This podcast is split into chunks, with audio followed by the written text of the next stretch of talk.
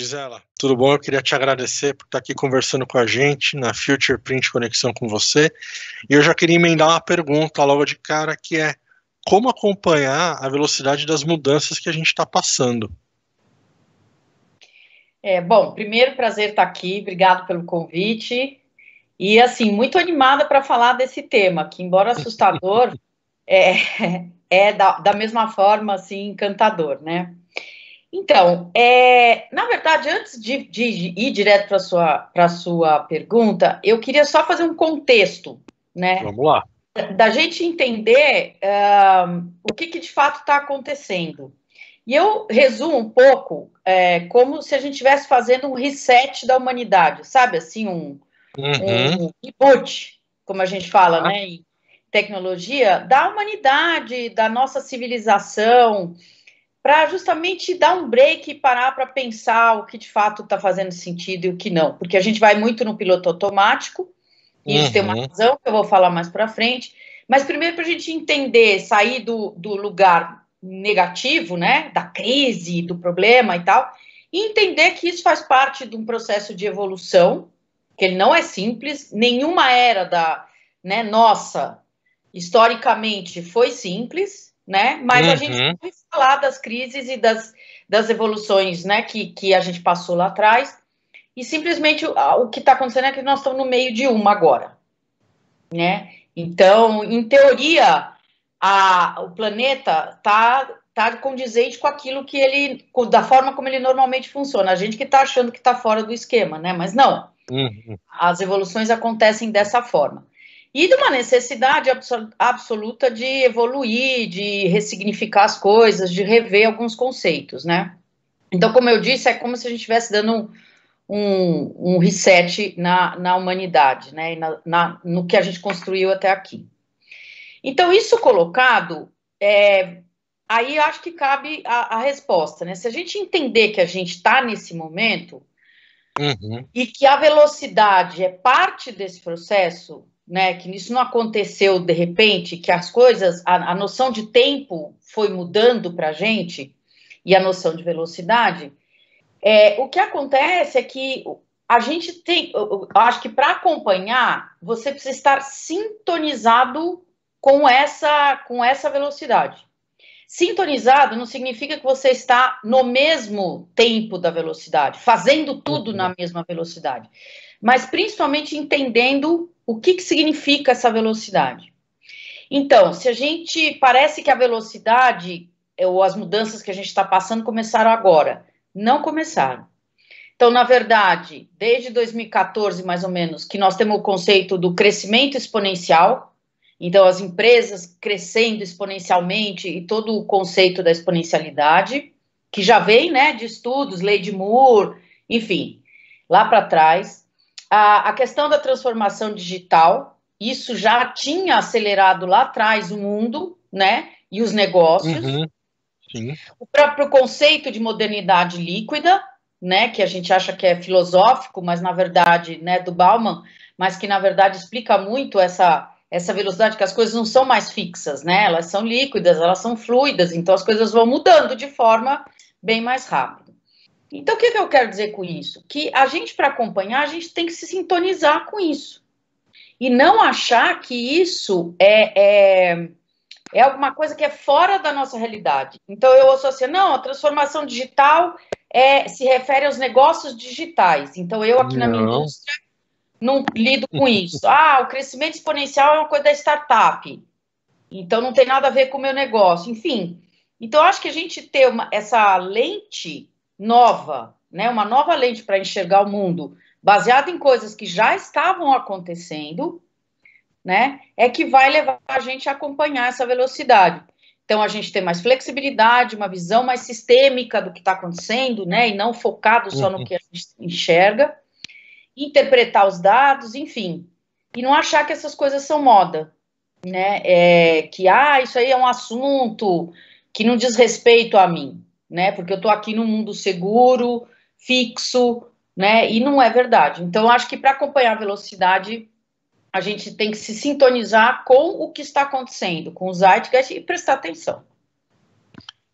existe uma forma prática, mão na massa de eu fazer essa mudança, porque é, uma coisa é a empresa que já está lá estabelecida, acreditando que não vai ser impactada, olhando e falando, não, não, tudo isso aí que a gente está conversando é coisa de startupeiro.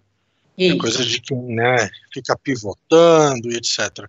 Como é que eu faço isso na prática? Primeira coisa, eu, eu acredito, e é assim que eu sempre recomendo para os meus clientes, é se aproximar deste mundo. Não, não criar verdades né, ou, ou pré-conceitos em relação às coisas. Eu acho que a gente já, sabe, quando vem a informação para a gente, a gente já tem pré-conceitos pré na nossa cabeça e a gente se fixa neles. É, quando se fala né, em modelo mental, a gente fala da mente fixa. É aquilo uhum. que está posto e, e, eu não vou me movimentar. Então, para você pôr na prática, a primeira coisa é se aproximar dessas coisas. Então, você, ah, não, mas eu não tenho startup. No meu... Não, eu não estou falando para você ter startup, eu estou dizendo assim, vai lá, entende o que, que esses caras falam, qual que é esse timing, o que está acontecendo. É, mergulhe um pouco na era digital, conversa com seus filhos, conversa com, uhum. com, com, com, pessoas na, nas universidades. Quer dizer, se disponibiliza. Então, pôr a mão na massa, Thiago, não vai ser uma coisa que a gente vai encontrar no livro, fazer três cursos e a gente sai fazendo. Essa é uma lógica de modelo mental industrial, que ela não uhum. existe mais, né? Que é aquela coisa, eu crio um padrão, eu estabeleço uma regra e eu saio fazendo sempre a mesma coisa. Não é mais assim. Então, pôr a mão na massa, em primeiro lugar, é se disponibilizar, abrir, né, para essa possibilidade, entender o que está acontecendo, é, para daí você adaptar e fazer o que você tem que fazer. Não vai ter um modelo pronto para você. Né? Não vai ter um modelo, tudo depende muito das características do, do, seu negócio e do que. Então, essa ideia de mão na massa, não adianta fazer. É, as pessoas às vezes fazem um monte de. vários workshops. Não, assim, você aprende a ferramenta, mas a ferramenta você tem que saber usar. Então Sim. não adianta acessar sem saber usar, né? Então acho que vai muito por aí. A gente consegue desenhar para onde está indo? A gente já sabe que o que tinha não funciona mais, que o que tinha vai ter que mudar. Né? E quando você fala essa coisa industrial, a primeira imagem que eu tenho é o Fordismo, né? Você tem a linha de montagem é tudo daquele jeito. Para onde é. que a gente está indo? A gente consegue ter um desenho do daqui para frente? Eu acho que a gente já estava com esse desenho mais ou menos sendo construído e de novo a gente não estava querendo entender. Então, vamos lá entender quais são as características desse desenho, né? Uhum. É, a primeira coisa é o desapego ao velho, ao antigo. Em que sentido eu estou dizendo? A gente tentar, não tentar pegar os modelos que são antigos e adaptar, não é adaptar a palavra, e tentar colocar no lugar do novo. Então, o que, que eu quero dizer? Você pegar, por exemplo, eu dou aula, né? Então, você pegar a sua aula que você dava fisicamente, analogicamente, e dar a mesma aula no espaço digital, no, no, né, no, no, no, no âmbito digital. A lógica é completamente diferente. Então, o que, que a gente tenta sempre fazer? Pegar o que como é e tentar adaptar para uma coisa que é outra, que é de uhum. outro jeito. Talvez você possa trazer, sim, algumas características daquilo, porque não, eu não estou dizendo que morre tudo. Eu estou dizendo que talvez não seja assim tão evolutivo, que talvez a gente tenha que fazer um movimento um pouco mais brusco na direção de não tentar reproduzir alguma coisa que é na, na, na, numa lógica, na lógica nova. Não vai acontecer, né? Então, acho que tem essa coisa do desapego ao, ao velho. Então, uh, não adianta tentar fazer as mesmas reuniões e ter a mesma dinâmica, sendo que agora a gente está fazendo reuniões online. Não vai acontecer Sim. a mesma coisa. As pessoas vão Sim. estar com outro nível de atenção, com outra disponibilidade.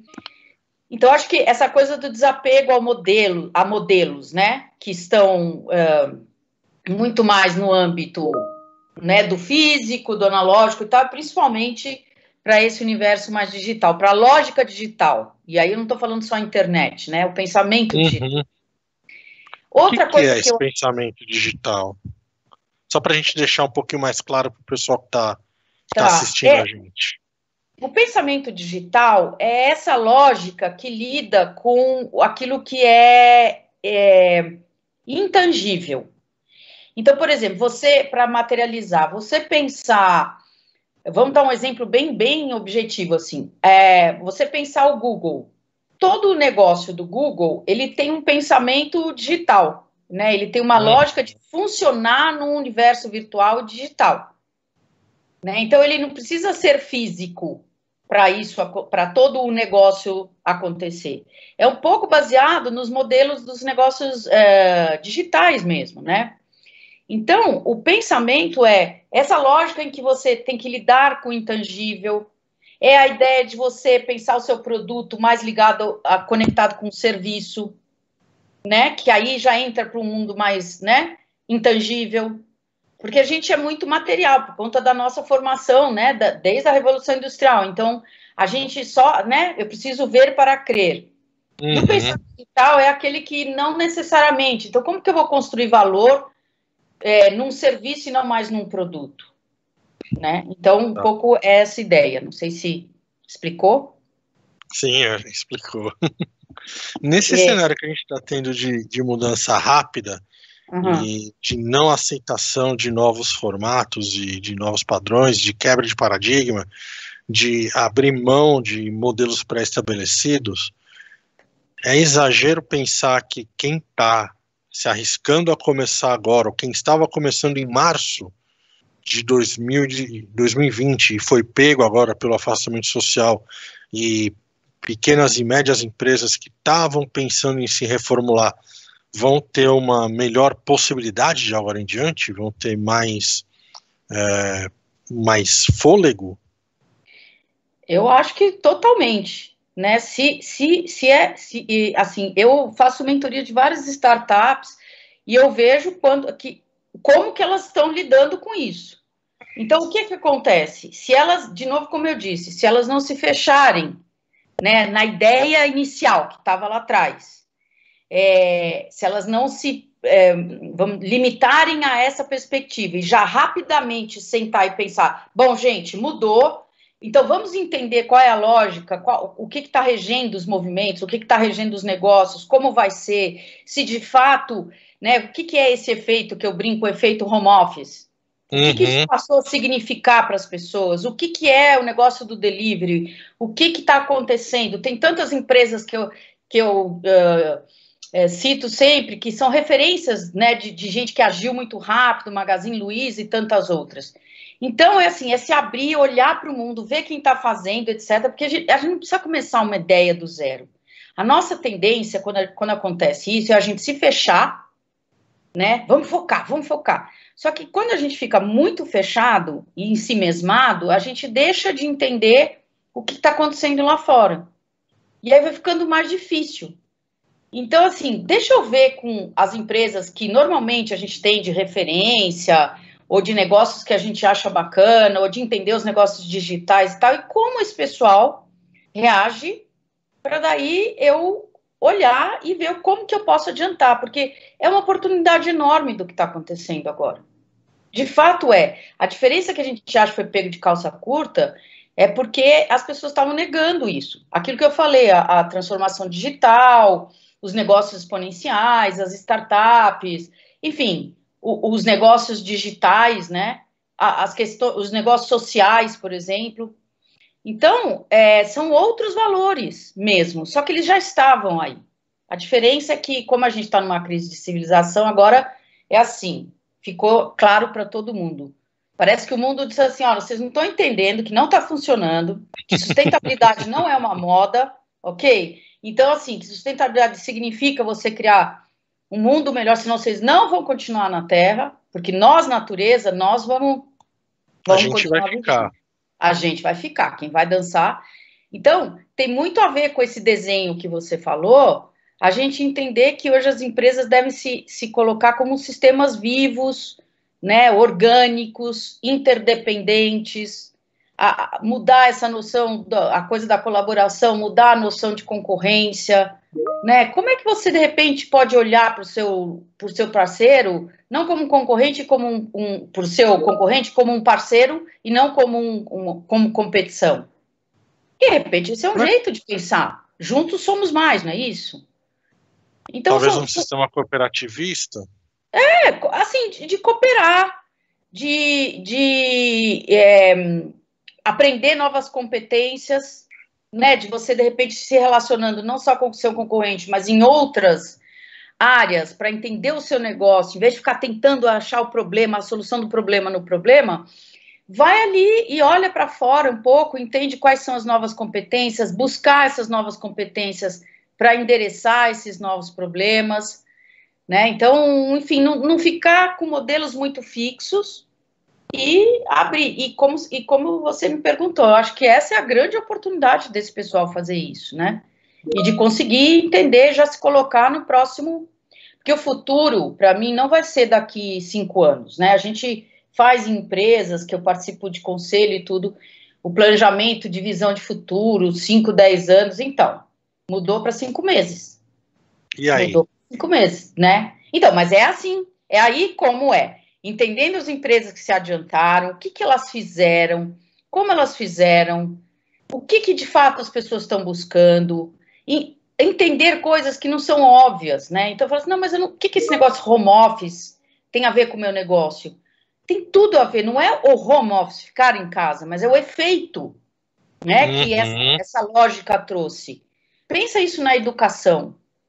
Será que de repente as pessoas vão selecionar de uma outra forma, já que tem tanta coisa disponível na internet? As pessoas descobriram que dá para disponibilizar conteúdo na internet. Empresas que nunca uhum. fizeram isso agora estão fazendo lives. Ué, mudou. Será que isso não tem? Sim. Olha o impacto disso. Então, acho que a gente tem que eh, saber agora endereçar, são novos problemas e, portanto, novas competências, nova, é uma nova complexidade, mas não é no futuro, gente, é daqui cinco meses. Eu separei um material para uma palestra que eu dei, que tinha uma fala do Frederico da Magazine Luiza, dizendo assim: nós tivemos que fazer um projeto que a gente tinha um plano de fazer em cinco meses, em cinco dias. Ah, mas eles são Magazine Luiza. Eles não, gente, é porque eles já estavam com essa mentalidade, porque o projeto era cinco meses e não cinco dias. Claro que não foi perfeito, mas é, é esse, esse modelo mental, sabe? Que eu digo que a gente tem que faz parte desse desenho e desse pensamento. Seja você grande ou pequeno. Putz, o que, que a gente tinha pensado para frente que agora adiantou? Quais são as coisas que a gente pode, com o que a gente tem, mudar? adiantar, uhum. não é uhum. começar do zero, né? Mas é, mas é abrir a mente mesmo, abrir o coração e desapegar, porque a questão do apego é, é bem complicado, né? Você trabalha com design, né? Isso, design estratégico, né? Inovação. Hoje, muito mais com design como lente, né, para inovação. Eu queria que você explicasse um pouco mais esse conceito de como lente para inovação, como é que isso funciona é, e, e, de que maneira eu coloco isso na, na minha empresa para melhorar os processos. Porque é. geralmente as pessoas pensam no design para, ah, vou desenhar um, um novo produto ou uma nova embalagem, como é que funciona como lente? Olha, é assim, o design, na verdade, ele Primeiro, a tradução de design não é desenho, né? Não estou dizendo que você disse isso, eu estou explicando. Uhum. Todo mundo entende que para ser designer eu preciso saber desenhar. Claro que se você for um design né, gráfico, você precisará. Se você for um design é, de móveis, né, um arquiteto ou, ou de moda, ok. Mas na verdade o design, a tradução é projeto.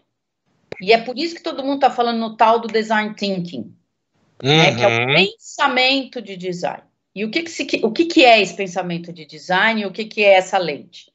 É você pensar com a lógica de projetual. O que o designer faz? Ele projeta alguma coisa e projeta para alguém. Então, a grande mudança que tem de você pensar como um designer é você colocar o humano no centro da discussão. E isso é completamente o oposto do, do, do que a gente aprendeu até hoje como indústria, né? Como pensamento do, da lógica industrial.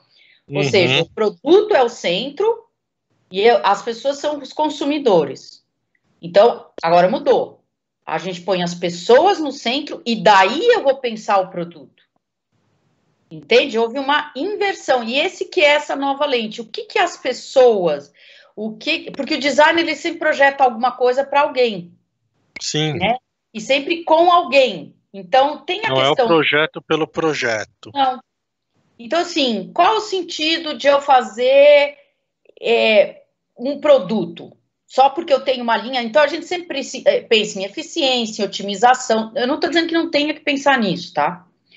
Mas nem sempre a resposta dos PIDs, por exemplo, essa é uma revisão que está acontecendo, a lógica do PID, né? Dos RDs, das áreas né, de pesquisa e desenvolvimento.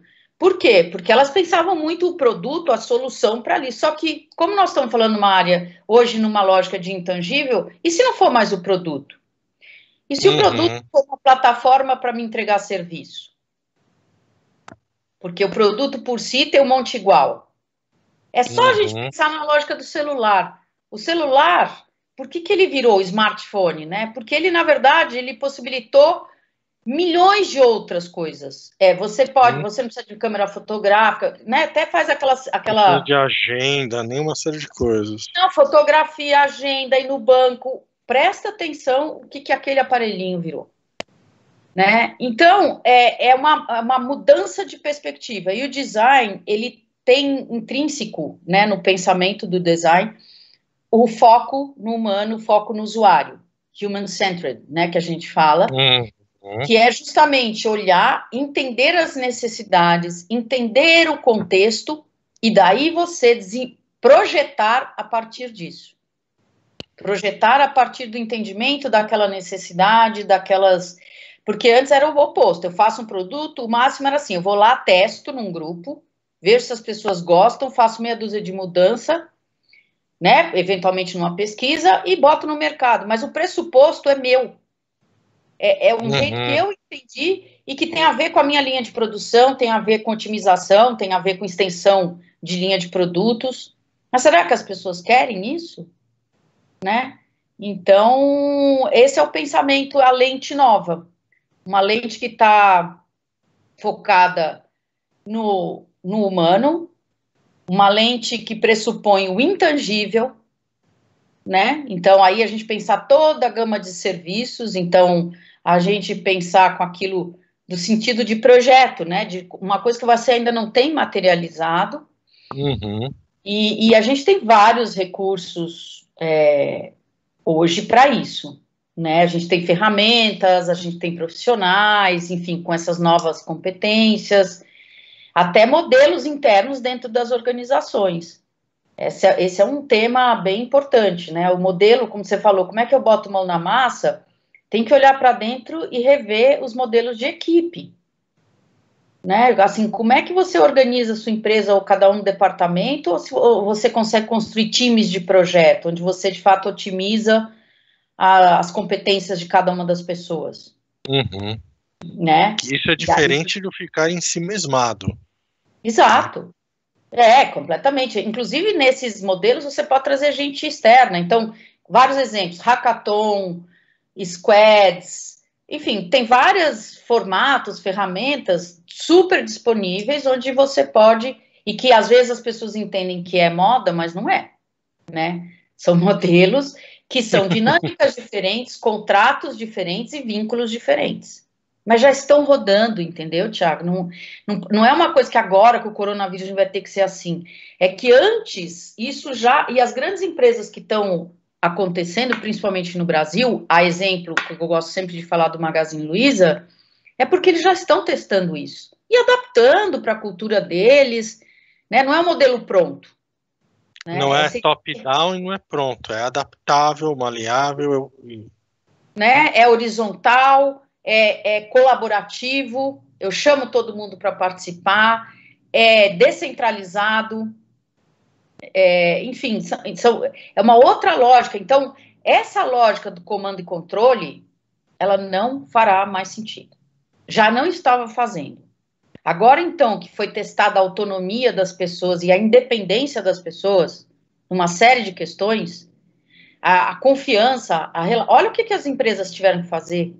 Botar as, as pessoas. Antes era proibido até o Facebook dentro das empresas, uhum. né? Não tinha acesso, não consigo mandar um arquivo. E agora que tá todo mundo em casa com os dados todos? Então, assim, são paradigmas, né? E que você lá nas empresas do Vale do Silício, eles já tinham passado por isso há anos já, criando novos modelos, né, de, de, de contrato não só com pessoas, mas questão de tecnologia, de segurança e tudo mais. Mas pronto, agora já está todo mundo em casa. As pessoas que não funcionam, ah, não, mas não funciona, tem que estar tá aqui. Não tem que estar tá aqui. Não né? tem nem como estar aqui, pelo menos pois é. agora. É. Mas então, mas rodou. Nós estamos rodando o mundo inteiro. Aliás, está rodando muito mais, né? As reuniões, por incrível que pareça, pode ver, começam na hora. São mais focadas são mais focadas, ninguém fica perdendo tempo, enfim. Eu, eu sou muito otimista em relação a tudo que, que está por vir aí, que já estava acontecendo. Agora eu acho que vai obrigar a gente, mas a gente não entender isso como uma crise negativa. Ela tem, ela é um preço alto, não tem dúvida. Não tem dúvida. Mas do ponto de vista corporativo, né? Porque em termos de vida, etc., não dá nem para a gente. Mas acho que não é o teor aqui é, em termos corporativos, eu nunca vi tanta oportunidade. Acho que é mesmo uma questão de, de abrir a cabeça, de se, se, se referenciar tudo que está disponível, né, a, a buscar é, quebrar os preconceitos, porque os paradigmas, eles existem, mas o pior de tudo são os preconceitos. Então, sabe, não, isso não funciona, essas verdades absolutas que a gente viu que não tem verdade nenhuma, né? Assim, uhum. de nada repente, em pedra. Tu, nada escrito em pedra, não, mas não é assim. É assim. Quem acha que não é assim é que vai sofrer e não vai conseguir caminhar. Eu tenho, eu... eu... tenho, eu tenho ouvido muito, desculpa, eu tenho ouvido muito assim nas entrevistas que a gente faz, hum. a pergunta por quê? Não, mas por que que vai fazer assim? Por que que vai seguir esse caminho? Será que é o momento da gente começar por que não? É, total. Aliás, era o, o por que não as, as, é uma fase onde eu tenho até um quadrinho que depois eu posso mandar para vocês que eu fiz, que é assim: a gente antes saía das respostas certas, agora a gente entra na era das perguntas certas. Por que não? Será que uhum. e se? Assim, por que não? né? Então, é, e aí que a gente vai tirando. Claro que várias ideias vão ser derrubadas, mas outras nem tanto. E a partir dessa ideia, que parece num primeiro momento absurda, podem surgir outras, é, que são mais viáveis. Mas o que, que vai viabilizar isso? Você tem um time colaborativo, você tem um time multidisciplinar, pessoas que tenham várias visões. E isso, as empresas já funcionam, é o tal dos squads, né? Elas já funcionam cada um tem uma competência, todo mundo focado no projeto, não no departamento, uhum. No resultado, né? Mas trazendo aquilo que tem de melhor. Então, essa mistura tem que acontecer justamente porque pra, que alguém vai perguntar, por que não? Né? Ou alguém que não sabe nada do assunto vai chegar numa reunião, mas por que, que é assim? Aí dá aquela. Eu já participei de vários assim. Mas né? vocês já tentaram é, nossa, a gente nunca. Mas não é porque as pessoas são estúpidas, né? É porque, gente, esse é o modelo que a gente foi educado. Uhum. Eu tô na educação, eu sei o esforço, e eu tô falando de gente de 20 anos, o esforço para mudar o modelo mental. Porque é uma coisa assim, como eles já entram treinados, né, para ser daquele jeito, sentar daquele jeito. Agora, com essa história, está sendo sensacional. E eu não sei se a questão de tempo, se você tem alguma outra pergunta, mas eu achei legal essa pergunta que você me fez, do que, que a gente tem que abrir mão. É, eu estava para te perguntar isso, do que, que a gente tem que abrir mão agora? Então, Além eu... de preconceitos e teorias escritas em pedra. É, que a gente acha, né? Aquelas coisas que a gente acha que tem certeza e a gente viu que a gente não tem certeza. Então, em primeiro eu queria pôr, da, primeiro, abrir mão das certezas absolutas, né? é, e das, das certezas que a gente tem. Eu tenho certeza que. Ah, não, Gisela, mas eu tenho a experiência. Então, mas bota em outro contexto, né? Bota essa experiência em outro contexto. Eu acho que a gente vai ter que abrir mão de não aceitar o erro. Uhum. Não aceitar, entender o que, que a gente vai aprender. Outro dia eu estava vendo uma entrevista da Luísa e eu vi ela falando isso. Ele falou assim: perguntaram para qual foi o seu maior erro? Ela falou: não tive. Mas sabe por quê? Porque eu nunca considerei um erro meu, eu sempre transformei isso em aprendizado. Então, para mim, não era um erro, era um caminho do acerto. Então, eu acho que essa questão do tentar, né, é, e, e, e, de não aceitar o erro é alguma coisa que a gente vai ter que abrir mão. E eu estava numa palestra outro dia que eu estava assistindo, aí pessoal só botando os cases de sucesso. Eu falei, gente, e os cases que deram errado? Por que, que a gente não põe? Ah, por que você não põe case que deu errado? Porque no case que deu errado que a gente tem a conversa. Né? Então, é essa, essa coisa que a gente acha que a gente vai ter que abrir mão. A outra, a outra coisa é da, da lógica de comando e controle.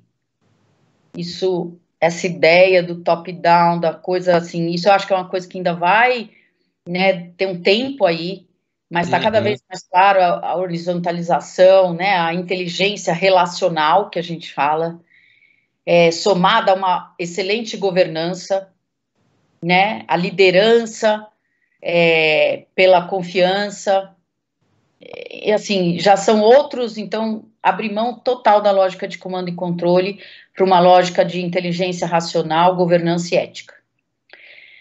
A outra coisa e essa eu acho genial, porque essa eu acho um desafio. No, a gente está vivendo um paradigma absurdo que chama confiança.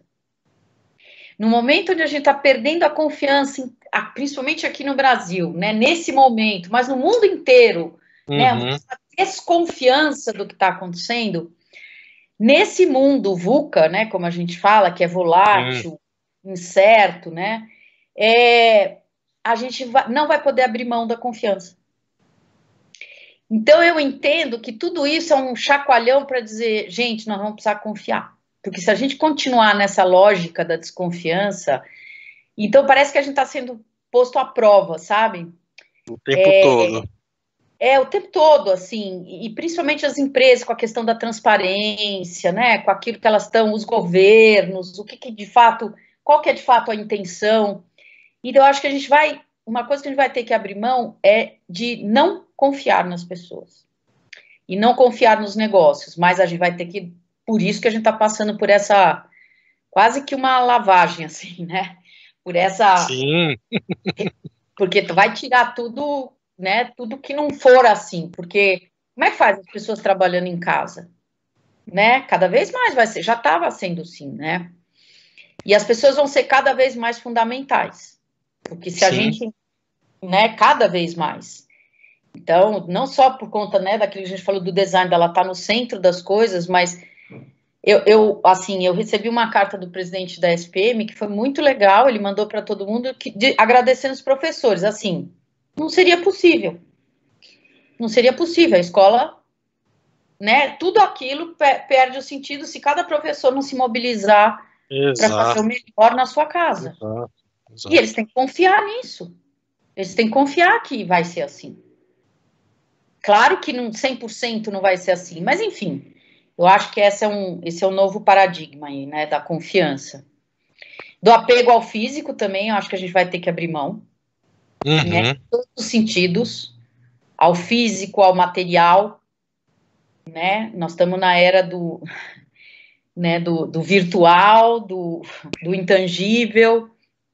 Né, Talvez do... da experiência e propósito. Totalmente. Não, não vai existir. O que, que vai te agarrar? O que, que vai ser a materialidade dos negócios? O propósito. Uhum. Por que, que você. Por que, que alguém trabalha numa empresa é, como o Google? É, qual que é o produto? Não tem, mas ali tem toda uma ideia de mundo, enfim. Né? Ou, ou outras empresas aqui. Então, essa lógica, esse pensamento, né, essa lógica do físico, né, do produto, do, do, do, que a gente precisa tangibilizar, e esse é um grande desafio para a indústria. Eu sou presidente da Abre, você sabe, e a indústria tem um desafio gigante, porque a indústria é pura materialização. Sim. A indústria é pensada para produzir produtos, coisas físicas, né? Só que como é que ela começa a incorporar e absorver o sentido do intangível e daí entrar para o mundo dos, dos serviços? E por fim, assim, o pensamento binário. O pensamento, acho que a gente vai ter que abrir mão daquilo, ou isso ou aquilo. É... Por que não? Né? Por que não? E é o pensamento sistêmico. Olhar que as coisas são interrelacionadas, que não existe uma. Ou eu sou isso, ou eu sou aquilo. Hoje a gente vê as pessoas sendo várias coisas. A empresa. Uma coisa que já me perguntaram, e eu falo sempre, é sobre que direção crescer, né? Eu vou ser uhum. mais do mesmo do que eu já sou, que outras áreas eu posso ir. Então, isso é parte do exercício de um pensamento mais sistêmico. O que, que quais são suas competências essenciais e baseado nas suas competências, o que, que são outras coisas que podem estar relacionadas com isso, mas não tem a ver com o seu core? Tá. Necessariamente, né? Então, o exemplo de uma empresa que já fez isso há séculos no Brasil é Porto Seguro. Faz tempo que ela não é uma empresa só de seguro mais. Uhum. Né? Então, isso que eu quero dizer, pensamento, ou eu sou isso ou eu sou aquilo. Não, é o, é o E. Eu sou isso, e isso, e, e aquilo. É só olhar a Porto Seguro e entender o que, que ela fez para ampliar o negócio dela. Porque senão não dá para evoluir. Tem coisas que tem um limite, né? E agora a gente, nesse mundo eh, totalmente diferente, os limites são outros, assim. Então, até quando a gente vai conseguir, né, que o, o mesmo produto evolua? Não tem mais, é muito incremental. Uhum. Então, a gente vai para um. Então, acho que não dá para abrir mão né, a gente vai ter que abrir mão do pensamento binário e ir para um pensamento mais sistêmico. Gisela, queria te agradecer esse tempo que você deu essa aula de como mudar o mindset das empresas. Agradecer aqui essa, essa, nossa conversa no Future Print Conexão com você. Lembrar que quem está assistindo tem vários materiais, tem vários conteúdos sobre mudança de mindset, como começar, como se reestruturar lá no nosso canal. Gisela, super obrigado. Obrigado a vocês pela conversa, bate-papo e por ter a oportunidade de falar disso, que é um assunto que eu estou amando falar.